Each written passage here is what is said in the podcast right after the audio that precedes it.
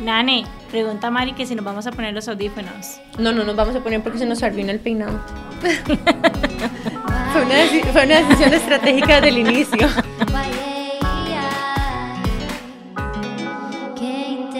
Bienvenidas al episodio 5 de Qué Intensas. El episodio de hoy se llama La resiliencia es un músculo. Y tenemos una mujer espectacular llamada Mari, que nos va a venir a hablar hoy un poco acerca de em, pues una combinación entre su experiencia profesional y personal, que es lo que a nosotros más nos gusta en este podcast, em, conocer un poco a la persona detrás de, de las cosas extraordinarias que hacen, en especial aquellas que son multifacéticas. Vamos a empezar tal vez con el descubrimiento de la semana de hoy. Me parece, y vamos a empezar preguntándole a nuestra invitada cuál fue el descubrimiento. Mi descubrimiento de la semana, bueno, básicamente que es de las semanas anteriores, em, el tema de la longanimidad, que es un concepto que les vengo a compartir porque viene muy de la mano con el tema de la resiliencia. Entonces, sin adentrarme mucho, ese es, y, y las dejo a ustedes más bien a que nos cuenten cuál es el de ustedes. Bueno, el mío lo descubrí de hecho por Nani en una de nuestras muchas reuniones de estrategia y es sobre los arquetipos. De hecho, le voy a pedir a Mari que nos ayude a profundizar un poquitito sobre el significado, porque ella es psicóloga. Así que contanos un poquito más. Los arquetipos de Carl Jung realmente eh, fue en un momento muy interesante cuando se venía hablando del inconsciente. Eh, Freud, que fue el primer eh, exponente de la psicología y sobre todo quien empezó a decir la gran importancia de prestarle atención al inconsciente. Luego vino Carl Jung años después y él hablaba sobre el inconsciente de manera colectiva.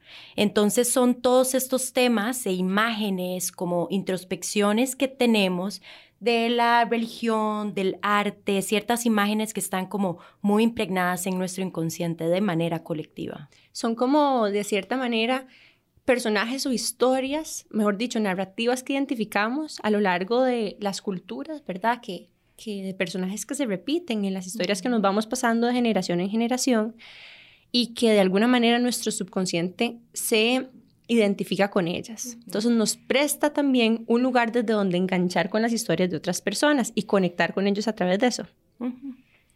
¿Y vos, Anne, cuál fue tu descubrimiento? Bueno, mi descubrimiento es más como un descubrimiento personal, no tanto teórico ni, eh, ni tan práctico, es, es más como que he estado haciendo una introspección súper profunda esta semana, em, porque justo estamos grabando la semana que se va a lanzar el podcast. Entonces, eh, esta semana de lanzamiento ha sido como una montaña rusa de emociones y he descubierto que, que tengo muchas personas en las que me puedo apoyar. Y eso me hace sentirme súper agradecida porque pues esta, este lanzamiento del podcast fue, ha sido una etapa muy vulnerable para nosotras, entonces he descubierto que, que puedo pedir ayuda. Y, y, bueno, eso es un gran descubrimiento para mí. Creo que algo que decís es, es algo, por lo menos para mí, muy importante y ha sido súper importante para mi, para mi emprendimiento, ha sido el apoyo de las personas que lo rodean a uno. Como que no te das cuenta hasta el momento en que empezás como a preguntar y en realidad te das cuenta que todo el mundo está con demasiadas ganas de apoyarte y de ayudarte y darte como todo el know-how que ellos tienen y se siente muy, muy bien. Y creo que es, parte, digamos, de los pilares de los emprendimientos. Me pregunto yo también, ¿verdad? ¿Cuál, ¿Cómo podemos también disectar un poco más el rol de estas personas de apoyo en nuestros procesos de, de resiliencia también, ¿verdad? Que es el tema de hoy. Entonces, ¿cuál es el rol que juegan las personas alrededor de nosotras en un proceso que se siente tal vez muy íntimo y personal? Entonces, bueno, em, ese es el tema de hoy. Está súper rico en profundidad y, y les queremos, eh, bueno, hacer una introducción oficial a nuestra invitada de hoy. Ella se llama María Elena Oriamuno. Eh, le dicen Mari, le vamos a decir Mari hoy, y tiene em, su, digamos, un, una fuerza importantísima eh, y una capacidad de navegar las redes y generar esta conexión con las personas que, que la hace súper extraordinaria. O sea, a mí de las cosas que más admiro de Mari es que tiene una personalidad en redes que es muy coherente con la persona que, que llega, ¿verdad? Enfrente de uno, que, que para mí eso es súper valioso y además que, que, tiene demasiado, demasiado que ofrecer. Entonces la percibo como una persona muy generosa también. También las invito a que la busquen en Instagram como Marión. Yo empecé a seguirla hasta hace poco, pero de hecho ahora que la vi le dije como, wow, sos Somos fans, somos fans. Y bueno, no sé, aquí eh, no sé cómo te quisieras presentar, Mari, porque sos tan multifacética que, que casi que me da pena y todo. No, bueno, más bien primero eh, decirles gracias por el espacio, me encanta compartir, me encanta esa introducción que hicieron, me siento súper honrada. Eh, a mí me dicen María Elena, pero cuando me siento regañada me dicen así, entonces no quisiera que me digan María Elena, díganme Mari, como me dice todo el mundo. Marión viene del tema de yoga, llevo practicando yoga em, hace 15 años, pero también son las iniciales de mis apellidos, que son Oriamuno Montano. Entonces, en algún momento como de, de mi eh, profesión, yo dije, bueno, este nombre puede ser como un nombre catchy y bueno, nada más sucedió y fue muy natural y la gente como que le comenzó a gustar y así me dicen bastante, entonces Marión. Mm, nice, qué bonita coincidencia. Mari, contanos un poquitito de tu historia. Ok, mira, yo mm, siempre fui amante del tema de ayudar a los demás. hubo una situación en la infancia que me marcó montones. Eh, cuando yo estaba en quinto grado, como que sufrí una situación como de bullying fea en mi, en mi escuela. En ese momento estaba en quinto grado, tenía 10 años. Eh, y recuerdo que fue para el 15 de septiembre porque teníamos una situación de un desfile para esa fecha y yo como que me enfermé y yo era como la líder de, de esa, ese desfile y bueno, al, al, lunes siguiente cuando yo llegué, o martes, que no pude ir el fin de semana, todas mis amigas y compañeras de ese, esa generación pues me, me, me segregaron totalmente. Entonces fue una situación que yo no entendía realmente. Ahora viéndolo en retrospectiva, pues yo siempre he sido una mujer que dice las cosas de frente, que no teme ser líder, que no teme exponer sus ideas y eso puede gustar a mucha gente, pero también a alguna gente no le gusta. Entonces, me imagino que para ese momento, cuando uno además es niño y no tiene como un velo, yo era tal vez como un poco fuerte en mi manera de ser. Además, mi mamá eh, es cubana, y es la intensidad en su máxima expresión y yo soy la intensidad en su máxima doble área. Entonces, realmente, bueno, me gusta mucho que estoy en un podcast que se llama eh, Qué Intensas porque me siento súper identificada. Entonces, para hacerles súper corto el, cuento, la cosa fue que realmente eh, se hizo un tema ahí muy fuerte en generación. Yo fue la primera vez que visité a una psicóloga. Ella me ayudó montones a yo sobrepasar como esa situación. Eh, me, me, dio demasiada empatía a ella. Ella se volvió como una figura muy importante para mí en esos meses. Mi madre y mi padre siempre me decían, no, mi amor, tenés que volver. Yo no quería volver a las clases y bueno, en fin. Al año siguiente volví y la situación seguía. Realmente era algo como que yo ya, ese bullying, yo no lo soportaba, era algo muy fuerte. Al final me cambié de colegio y fue como demasiado lindo porque en el colegio nuevo del cual entonces me gradué, realmente más bien eh, llegaban los chicos de mayores grados a verme como la chiquita nueva que llegó linda y yo no entendía nada en una mente de 12 años porque ese rechazo y de repente ese amor, entonces bueno, esa situación a mí me marcó demasiado y yo cuando entré al SEC eh, realmente tuve como siempre estas, estas ganas como de ser amiga de todo el mundo, ¿verdad? Tal vez de manera inconsciente por lo que había pasado.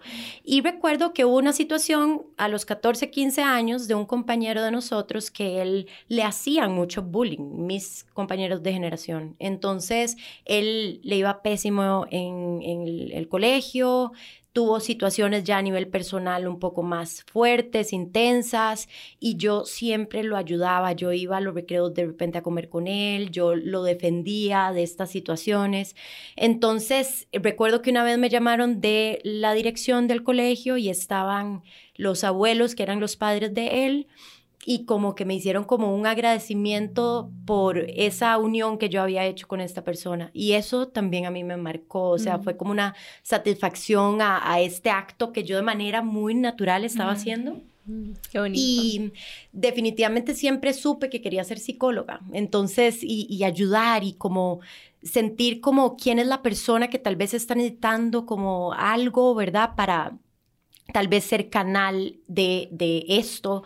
Y entonces a partir de ahí empecé a estudiar psicología claramente en, en mi visión y el tema de, del yoga y del mindfulness y meditación también nació desde que yo tenía 18 eh, años cuando empecé en la U. Entonces, pues siempre ha sido como claro ese, ese camino de querer estar en el tema de bienestar, aunque no necesariamente siempre fui así, o sea, como adolescente y como adulta joven, pasé etapas y fases de mucha autodestrucción, de mucha eh, incertidumbre, de estar em, disconforme con lo que estaba tal vez yo viviendo. Entonces, eh, pero como siempre pienso, creo que ese camino claro siempre fue el que me jaló, ¿verdad? Entonces, pues nada, ha sido un gran eh, camino ahí revoltoso de, subidas y bajadas y sentimientos, pero bueno, aquí estoy. Vieras que escucharte, muchas gracias por contarnos esto de tu vida y, y, reitero la importancia de contar estas historias em, para nosotros. Este espacio em, la necesidad emocional que de alguna manera intentamos satisfacer es la realidad compartida porque nosotras tenemos esa necesidad particularmente y la repetimos mucho en el podcast. Y cuando te escucho contar esa historia, me dan ganas de contar la mía también, ¿verdad? O sea, yo nunca en realidad he contado mucho de esto, pero yo también fui súper víctima de bullying en la primera escuela que tuve y en quinto grado me pasé. Me acuerdo que una de las cosas que más me detonó fue una vez que después de la escuela, yo siempre he sido súper sensible y como muy, muy afectiva. Entonces, Em, después de la escuela ya era como la, me acuerdo que salíamos como a las 3 de la tarde, pero como a las 2 y 50 salí, sonaba la campana y todo el mundo se iba para los buses. Y, cuando, y nosotros teníamos el hábito de poner las sillas encima del escritorio cuando nos íbamos, como que le damos vuelta para que la señora que limpiaba tuviera campo para limpiar. Y entonces encima de la silla a mí me dejaron una notita doblada, ¿verdad? Como para que uno no la fuera abriendo por pedacitos. Entonces, la abrí la primera, decía, querida Mariane, en la segunda decía, ¿quieres ser mi novia? Y en la tercera decía, no mentira, yo nunca sería con usted. Y fue como, o sea, yo sabía quién era, ¿verdad? Obviamente, pero esa era la primera vez que me pedían que fuera la novia de alguien, ¿entiendes? Entonces como que a mí me dio miedo abrir la tercera pestañita, entonces me quedé como con ese como, ¡Ah! alguien quiere que yo sea mi novia, entonces fue como, fue horrible porque fue como demasiada ilusión, ilusión seguida de así, pa, una caída durísima. Em, y yo sé que hay, habían compañeras mías que supuestamente eran amigas mías que sabían de todo eso y se estaban muriendo de la risa. May, entonces esto como que de también como que me, me llevó mucho a volver a visitar el psicólogo y hacer esa transición porque de cuando uno decide pasarse de escuela es porque ya no aguanta más, ¿verdad? Y también me pasó que me pasé a la nueva escuela y era como también otra cosa. Fui parte como de las bonitas, ¿verdad? De las populares, además bailaba y entonces mucha confusión de identidad a partir de eso. Era como, wait, ¿soy deseable o indeseable? No entiendo, ¿verdad? Entonces gracias por abrirme este espacio porque me mm. siento como que estoy coming out con algo también. Entonces, súper sanador, qué lindo, qué lindo. Y, y, bueno, a partir de, ¿y cómo llegaste a hablar del tema de la resiliencia o contanos un poco este descubrimiento que nos estabas comentando? Mira, eh, bueno, el tema, mm, a ver, de la psicología es muy amplio ahora, como le estaba diciendo fuera de, de micrófono y...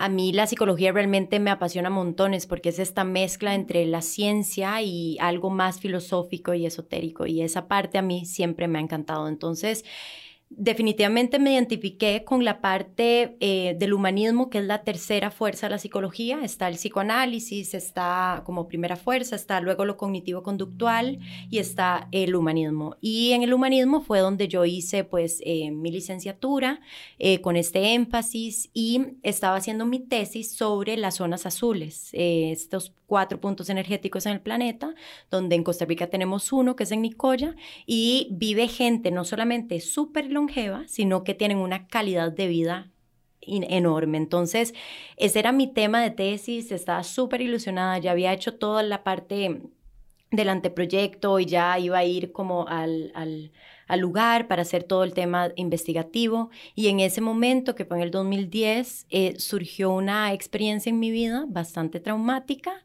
en la que tuve que ver a una persona morir y él era mi novio. Eh, llevamos cuatro años juntos y mm, fue una situación que de verdad todavía yo hablo al respecto y, y se me pone como la voz eh, quebrada y mm, no fue nada fácil, ¿verdad? Entonces, en ese momento yo dejé mi tesis tirada, dejé mis clases estiradas, dejé muchas cosas de mi vida como afuera y mm, realmente eh, mi perrita Gea, que en paz descanse, que hace poco la tuve que llevar a dormir y fue muy loco mm. porque ella era un simbolismo fuerte atado a esa persona, Juan. Y porque era la perrita de Juan y mía, pero vivía con él. Entonces, cuando él murió, yo me la llevé y te lo juro que no hubo casi que psicólogo, casi que familia, amigas, nadie que me entendiera como ella.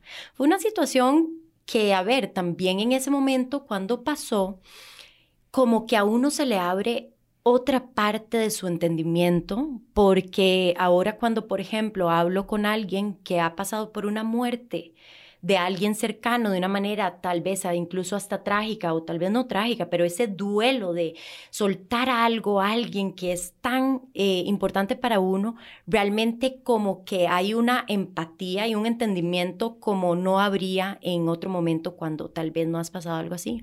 Entonces, como en ese sentido, como que me... me me gustó poder conversar con personas de una forma mucho menos em, ¿verdad? Estereotipada o con miedo, sino directo de las cosas como son.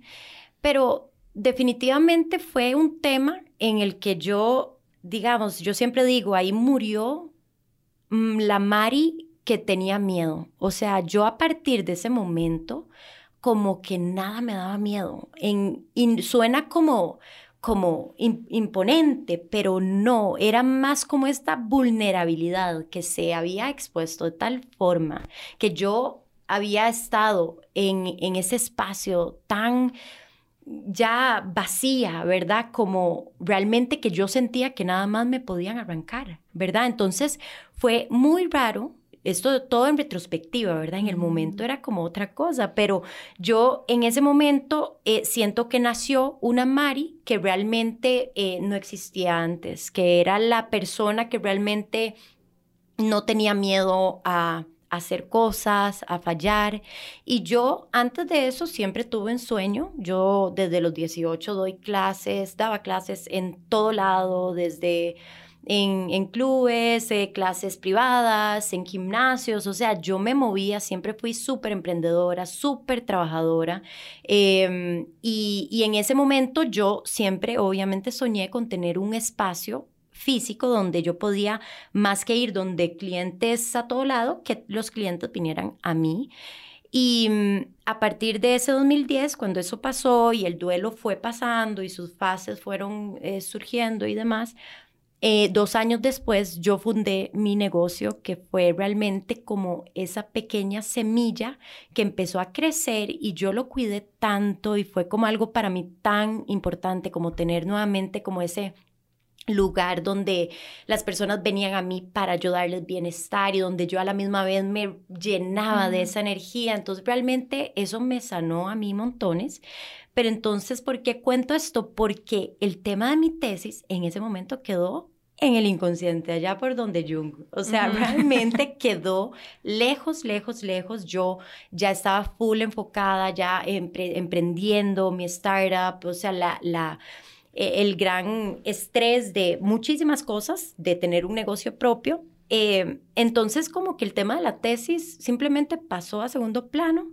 Yo, de alguna manera, siempre me he sentido psicóloga desde los 14 años, cuando no tenía ni un título cerca, ¿me entendés? Entonces, como ese tema para mí se pasó a segundo plano. Hasta que hace como unos cuantos años, como cuatro años atrás, eh, justo como a los dos años antes de vender mi negocio, yo no sabía que se iba a vender, esa es una parte interesante que ahora les voy a contar, pero dos años antes de, esa situación de venta, yo, yo dije, yo necesito tener mi tesis, terminarla y sentir como cerrar ese asunto inconcluso, ¿verdad? Era parte importante. Entonces ahí se estaba escuchando mucho el término eh, y el concepto de la resiliencia, el cual, por supuesto, me identificaba montones, ¿verdad? Entonces, escogí un tema em, para mi tesis que además fue súper raro porque pasó justo en los seis meses donde el gremio de la psicología dijo que los psicólogos eh, estudiantes no podían hacer trabajo de campo investigativo porque es, entre comillas, jugar con la psique de las personas. A ver, por ejemplo, yo no puedo hacer, en ese momento, fueron seis meses por dicha, nada más, pero adivinen quién decidió hacer la tesis en esos seis meses, yo. Entonces, eh, yo no, en, en esos seis meses se suponía que yo no podía trabajar en, por ejemplo, el efecto de la meditación en personas con un síndrome tal. ¿Verdad? Porque entonces de alguna manera era... Investigación clínica que eh, tenías que dar, digamos, por lo menos el baseline de correcto. Entonces en esos seis meses todos los psicólogos que querían eh, graduarse tenían que hacer una investigación teórica de un concepto. Un... Entonces yo ahí lo hice y escogí la resiliencia y su impacto en la recuperación de eventos traumáticos que ahora también en retrospectiva, realmente el título lo escogí para yo poder seguir sanando, ¿verdad? Realmente fue interesante porque te contaba, Ana, que yo realmente en ese momento, después de dos anteproyectos, ¿verdad? Porque era, imagínate, una investigación súper teórica de todo el tema de las citas, referencias bibliográficas, o sea, era un poco tedioso y yo con mi negocio y bueno, a fin de cuentas, me dijeron que, que no, que el tema no pasaba. Y fue para mí súper fuerte, porque imagínate después de, no sé, ocho, siete años de no tener eh, el tema de la tesis, tratar de sacarlo. Y una segunda vez. Una segunda vez, exacto, que me, y que me dijeran no para mí fue como, o sea, otra cachetada, ¿verdad? Otro momento de, de, tristeza, de frustración. Y recuerdo que fue interesante porque un momento, en algún momento cuando hice insight de todo, fue como que, Mari, pero suave, vos estabas investigando sobre la resiliencia que es esta capacidad que tiene el ser humano para poder afrontar la adversidad de una manera creativa. ¿Qué estás haciendo? Estás consumiéndote en tu llanto, estás siendo resiliente. O sea, todo este diálogo en, el, en, en mí, ¿verdad? Mientras meditaba, mientras hacía mi deporte, mientras conversaba, soñaba, etc. Y ahí fue cuando dije, ok, bueno, así es como, como se está planeando hacer. Yo no voy a hacerlo sobre ese tema y voy a escoger por tercera vez mm. otro tema en el cual voy a finalmente aplicar mi estilo, estilo de vida, que es el deporte. Yo soy deportista apasionada y siempre el tema de la psicología del deporte ha sido para mí el, algo que me, fascina. Entonces, eh, ahí escogí el marco teórico de la psicología del deporte y hice mi tesis en el tema de las habilidades psicológicas que determinan el alto rendimiento en triatletas élite de Costa Rica. Mm, qué chiva. Y fue muy chiva. fue muy chiva, pero muy intenso. Mari, de verdad que escuchar tu historia, o sea, mientras estaba acá, he pasado de tener así como escalofríos a casi ponerme a llorar, a una sonrisa en mi cara, o sea, sos literalmente la definición de la palabra resiliencia y de verdad muchísimas gracias por contarla y contarla de manera tan tan real, tan auténtica y tan vulnerable. Demasiado linda. Me encantó. Yo quisiera hacerte un poquito como un espejo de algo que dijiste, que me pareció muy poderoso y que vine aquí y es la, la definición de resiliencia que hoy Mari nos ofrece, que es la capacidad del ser humano de afrontar la adversidad de manera creativa. Es así. Así es. Qué lindo. Y me encanta porque, digamos, vean qué lindo lo que sucedió cuando yo escogí ese tema de mi nueva tesis, donde era una investigación cuantitativa, iba a investigar un grupo de triatletas élite, los cuales siempre yo he admirado un montón, digamos, la gente, los deportistas en general, ¿verdad? Pero también los triatletas son personas que resisten em, al estrés físico y emocional y mental de una manera muy exigente, además sus horas de entrenamiento y demás. Entonces escogí este grupo por esa razón, pero ahí dije, qué iba yo a hacer un triatlón. Y dije, eh, yo siempre he pues corrido, entrenamiento funcional, he hecho esto y lo otro, pero nunca me había propuesto ni andar en bicicleta ni nadar.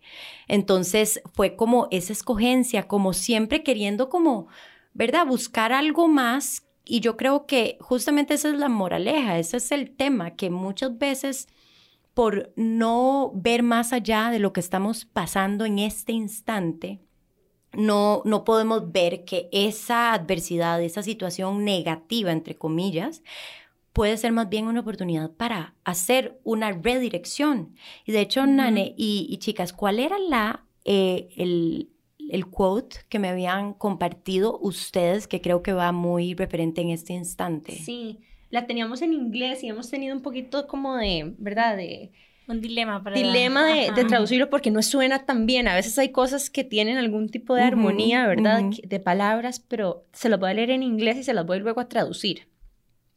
Dice, resilience is not about overcoming, but becoming. y, en español se traduce como que la resistencia no se trata tanto, perdón, la resiliencia no se trata tanto de resistencia, sino de convertirse en algo, ¿verdad? O sea, cuando hablamos de resiliencia, no se trata tanto como de aguantar un sufrimiento sostenidamente, sino que de ir buscando las posibilidades que emergen de, ¿verdad? Los pequeños pasos que uno da, de verdad, dentro de incluso los procesos de duelo, uno va pasando por diferentes etapas y en cada etapa vas como cosechando algún aprendizaje. Entonces, y, y, sin entrar demasiado en, en, en, duelo a partir de una muerte de un ser querido, hay, hay varios duelos que nosotros constantemente hacemos por diferentes razones, ¿verdad? Practicamos desapegos. Pueden ser incluso en este momento que muchas personas están perdiendo sus trabajos o perdiendo sus negocios. O el estilo de vida que tenían. O el estilo de vida que tenían. Y todo eso implica, ¿verdad? De alguna manera un proceso de duelo, pero también, ¿verdad? Amarrando este concepto de la resiliencia con los duelos. Eh, ¿Cuál sería un mensaje que te gustaría darle a las personas que en este momento tal vez necesitan un poquitito de empujón de resiliencia? O tal vez, ¿cuáles son algunas cosas que has descubierto de estos atletas de alto rendimiento que sería súper valioso que la gente hoy, digamos, enganchara? El tema de la tesis fue muy interesante porque se investigó cinco variables eh, entre ellas la motivación, el control del estrés, la habilidad mental, el trabajo en equipo y eh, se me está yendo el quinto que, que investigué justamente. Pero el tema es interesante porque así como los triatletas élite, ¿verdad? O sea, gente que realmente se dedica a esto de una forma indiscutible con su disciplina y demás, eh, son personas resilientes. ¿Y por qué? Porque son personas que toman esa competencia que tal vez no les fue muy bien, o, y veámoslo en simbolismo también en nuestra vida, ¿verdad? O, esa, esa mm, situación de trabajo que te dijeron no, o esa persona que te rechazó, y toman eso como más bien una fuerza para alimentar esa fuerza interior y poder seguir buscando. O sea, no son personas que se dan por vencidas fácilmente. Y otra cosa importante es que la persona resiliente tiene que saber que esa equivocación, ese error es, parte del camino, obviamente, y que la motivación, automotivación, como ese diálogo interno, como ese no solamente decir algo, sino realmente practicar. Y muchas veces, aquí traigo acotación eh, la gran importancia de meditar o de hacer yoga o el hacer scribing o orar o, ¿verdad? Ese momento que usted de verdad en su día intenciona para no solamente, digamos, no es que yo, uno se despierta y, es como, ay, bueno, hoy voy a, no, o sea, haga un trabajo interno donde usted realmente intenciona eso que quiere. la visualización, ¿verdad? Entonces, eh, son, son prácticas, son herramientas que las personas deben de ir aplicando en su vida, porque si no, nos vamos a, dejar ir muy fácilmente, porque la vida es eso, es no es golpe, es así es. Si, si lo vemos en, en, el mundo animal, pues es así, es, es, una selva y acá estamos en esta misma selva. Entonces, es, es una cuestión de saber cómo ser resiliente y entender que no es solamente decir, ay, yo, yo soy resiliente, es cómo soy resiliente. ¿Estás de verdad en ese momento que estás necesitando ser resiliente, serlo? ¿Y qué prácticas te están llevando como a cultivar ser resiliente? Me acuerdo... Ah, bueno, dale. No, algo de lo que estás hablando que me suena muchísimo es como la importancia de la conciencia para la resiliencia. En el 2009, en el 2019 como que descubrí un poquitito de ese mundo, como que siempre he sido muy intensa y como muy activa. Y de hecho, al inicio cuando empecé a meditar, o sea, yo decía, ¿qué es esto? Porque no, mi mente no podía estar en blanco ni por dos segundos seguidos. De hecho, me acuerdo que cuando íbamos a las clases de yoga con mi cuñada, el profesor le decía como, es que es la persona más difícil como para quedarse quedita, porque yo estaba pensando como en un millón de cosas y demás. Y como que en este año de irlo trabajando, digamos, obviamente ha sido un proceso porque en un inicio me costaba muchísimo, como que ya hay momentos en que lo logro. O sea, no te puedo decir que duro, no sé, el minuto entero sin desconectarme, pero ya hay momentos en los que sí puedo desconectarme. Y me ha ayudado muchísimo a manejar mi ansiedad, a manejar mi, mi estrés también. Y esas conversaciones de las que vos hablas como con uno mismo son tan, pero tan valiosas. Yo de hecho le contaba a Nani como que en una de las prácticas de Calm, que es como el app que uso, es como que teníamos que escuchar los sonidos del alrededor y cuando me di cuenta, yo estaba ansiosa y estresada porque no estaba escuchando un sonido a mi alrededor que yo pudiera analizar. Entonces es como que hasta cierto punto como que te enseña a conocerte a vos mismo y conocerte a, o sea, saber quién sos o tratar de saberlo, porque eso obviamente es muy complejo, como que te ayuda también como para tener esa fuerza para pasar este ciclo de transformación. Y como a realizar, digamos, el cómo reaccionás ante ciertas cuestiones o situaciones, ¿verdad? Porque justamente ese diálogo es, ah, mira, estoy súper estresada. Ah, bueno, pero estás observando esta emoción.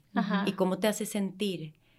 ¿Te, te, te entristece sentirte estresada? ¿Verdad? Como que es esa, esa, esa voz de la conciencia, ese, ese observador quien te va como cada vez hablando más fuerte y justamente para personas como vos, con, con ese antecedente que tal vez les cuesta, como pensamos en poner la mente en blanco, que justamente meditar no es tanto eso, es más bien dirigir la atención hacia un objeto sin distracción alguna. Entonces, digamos, es como voy a enfocarme en el sentimiento que tengo con mi dedo índice y el dedo pulgar en Yana Mudra eh, potentemente. Porque para una persona como vos, exacto, tal vez ese tema de solo estar con tus ojos cerrados y respirar, tal vez te hace sentir ansiosa. Entonces, tal vez empezar con ciertos eh, estímulos más de tacto o más de visualizar un color o una palabra o un sonido. Entonces hay muchas formas de realmente aprender a, meditar, pero definitivamente es una herramienta que te hace justamente eso, abrir tu conciencia y esa, esa apertura de conciencia te genera insights que es lo que te va como ampliando. Yo mm, aprendí a meditar un poquito de manera por accidente, pero después más intencional, porque cuando yo estaba estudiando neurociencias, como que esta sed por los conceptos más abstractos y esotéricos siempre estuvieron, entonces hice un minor en filosofía y me enfoqué en filosofías asiáticas, empecé como a indagar un poco más en budismo, en taoísmo, em, y, y, me fui como que consumiendo en filosofía de la mente, filosofía de la belleza y todas estas clases que yo decía, o sea, voy a cambiarme de major, ¿verdad? O sea, voy a estudiar filosofía en vez, pero empecé como también a, a, a hacer mucho yoga, ¿verdad? Em, y, he probado diferentes, digamos, eh, linajes de yoga, algunos que me han servido más que otros, unos intensos como por ejemplo este Ashtanga, Ashtanga que ese fue como una medicina fuerte, ¿verdad? Que, que, tomé por un tiempo. Em, pero no fue hasta que, hasta que tomé la decisión consciente de ir a hacer un Vipassana a Chiang Mai, que Vipassana es una práctica de mindful meditation, ¿verdad? Muy, muy intencionadas, diferentes procesos. Y como no me inscribí a tiempo, porque normalmente tenés que hacerlo como con tres meses de anticipación, em, me recibieron en un, en un templo a donde o sea, vos podías quedarte un tiempo como indefinido, pero, ¿verdad? Hasta donde aguantaras, básicamente. Y en vez de hacer un vipassana de 10 días, lo hice de 21. En silencio. Wow. Entonces, para una persona tan hablantina como yo, ¿verdad? Un, un, una inmersión en un silencio absoluto por 21 días, sin contacto con nada, o sea, solo podía hablar con mi guía, ¿verdad? Que era una, una señora mexicana, de hecho. Cada dos días hablábamos. Este, definitivamente una dieta vegana. No, o sea, te levantabas a las 4 de la mañana a meditar, comías dos veces al día y no podías consumir nada después como de las 3 de la tarde, ¿verdad? Y fui haciendo como esta limpia y fui como empezando a escuchar muy, muy loud, muy, muy fuerte las voces internas, ¿verdad? Muy, muy fuerte. Em, no te puedo decir que fue una experiencia placentera, ¿verdad? Porque muchas veces uno tiene este apego a que voy a hacer esto para sentirme bien, ¿verdad? Entonces, no siempre el camino al bienestar se siente bien, ¿verdad? Em, incluso aprender a disfrutar la incomodidad en ese camino, yo creo que al final es un poco como la, digamos, eh, The Way Out. Todos estos elementos fueron como formándome este tipo como de, tal vez incluso mi propia manera de practicar mindfulness, ¿verdad? Que siempre es como mucha, mucha observación y toma otra manera porque cuando volví de vuelta, ¿verdad? Como a la sociedad me costaba demasiado porque era tan, tan contenido el espacio en el que en el que aprendí a hacer esto, que yo decía, o sea, ahora cómo lo traduzco a la vida real, ¿verdad? Entonces empieza uno a hacer pequeñas cosas como las que vos decís, incluso como, no sé, journaling, lo que sea, ¿verdad? Son momentos de autoconexión al final, a donde puedes ser el observador de lo que te está pasando. Y conforme, o sea, y en esta reflexión que estoy haciendo y tratando también de traerle un poco a la, a la vida más cotidiana, hay un montón de mensajes de mindfulness en lo que nosotros consumimos día a día, pero que tal vez no lo estamos viendo, porque para como la nuestra experiencia depende de lo que nosotros le pongamos atención, que es parte de esto que estás diciendo vos, ¿verdad? Decidí a qué le vas a poner atención y encontrarás algo ahí de lo que puedes aprender. Entonces, como para súper hacerle un zoom out recientemente, y hablando de esto también, de mentalidad de atletas de alto rendimiento, salió la, el episodio, bueno, la serie de The Last Dance de Michael Jordan en Netflix. ¿La viste? Y me, me pareció demasiado interesante porque, o sea, ese hombre fue una cosa increíblemente resiliente. O sea, y mucho, y yo también veía que el entrenador de ellos tenía este lado como más budista también, los ponía a estirar, los ponía a meditar, incluso él hace en algún, en algún episodio como un comentario acerca como de, la meditación. De hecho, él tiene un libro. No lo conozco. Sí, creo que es él. Bueno, fue entrenador de, que se llama Eleven Rings. Quedó muy bueno. está en Audible también. Definitivamente, ahora los entrenadores y los atletas de alto rendimiento, si no hablan de mindset, before anything, o sea, están realmente muy eh, desconectados con la fuente. La meditación es parte inherente de alguien que está ahí como queriendo siempre eh, sobresalir, siempre aprender más, exponerse. Entonces, yo creo que es como un acto muy bonito y hay algo que ahora que estabas hablando, me recordó y dice que el orar, cuando uno ora o reza, ya sea la manera en cómo lo hagas, vos le hablas a Dios o al destino, al universo, lo que quieras llamar, pero cuando vos meditas, vos escuchas a Dios. Entonces, para mí eso es algo muy, muy lindo, es algo que yo hago siempre, todos mis días, yo oro y yo medito, porque yo quiero hablar con Dios y yo quiero escuchar a Dios. Entonces, para mí es algo muy bonito. Ojalá que la gente también entienda que el ser resiliente no es simplemente decir lo soy, es hacer las prácticas em, que conllevan ser una persona con esa capacidad y esa virtud, porque eso es, es algo que se cultiva, mm, se aprende, no se nace siendo así. De hecho, es un término que viene de la física, es algo que realmente el ser humano como que acogió.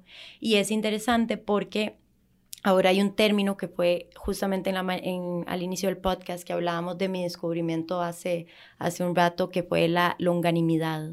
Y este término que significa alma extensa, viene del latín, que significa alma extensa, y es el ser, ser resiliente de una manera sostenida en el tiempo.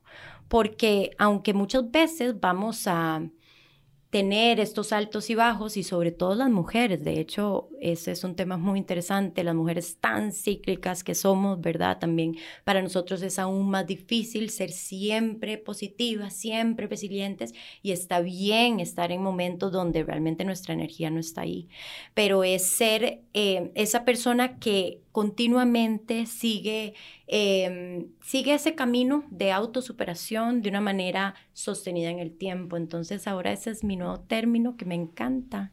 Está lindísimo, está lindísimo. Y bueno, gracias a Mari por acompañarnos hoy. Hoy me siento tan conectada con lo que estamos hablando. Puedo enganchar desde muchos lugares personales también. Entonces, me siento muy agradecida que estuvieras hoy con nosotros. Gracias, Dani. María, a mí me gustaría concluir, tal vez como que digas nada más como un mini summary, tres herramientas claves para la resiliencia para todas las personas que nos escuchan. Ok.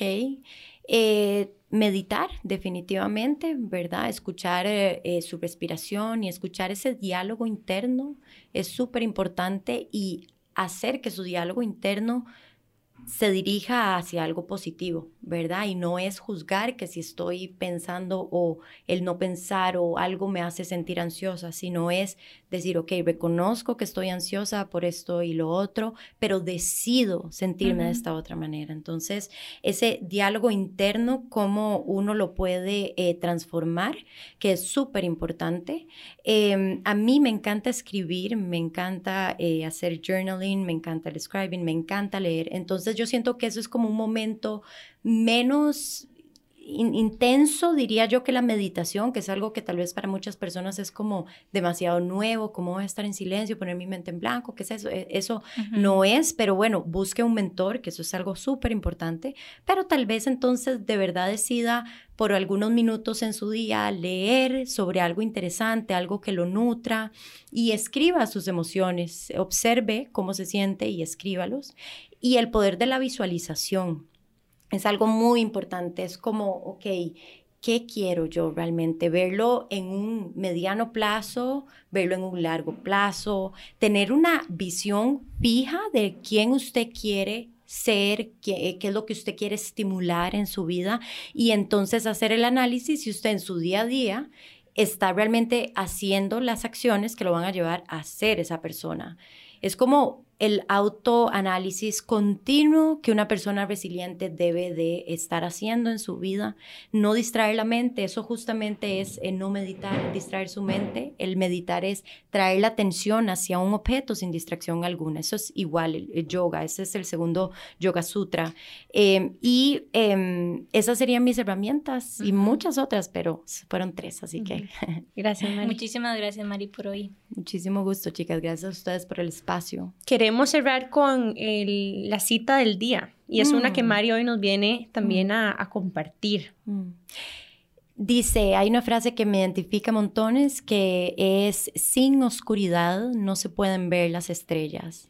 Entonces no debemos de temer sentirnos de alguna manera negativa, porque en esos momentos es donde surgen esas oportunidades, como hemos venido hablando, cuando puedo ver esa luz de las estrellas. Así que no temas si tal vez algo no está fluyendo en su vida, fluya con eso que está pasando y realmente nada más sea positivo en ese momento negativo para saber que usted puede generar algo mucho de mayor impacto em, después. Así que mucha calma siempre, paz y amor.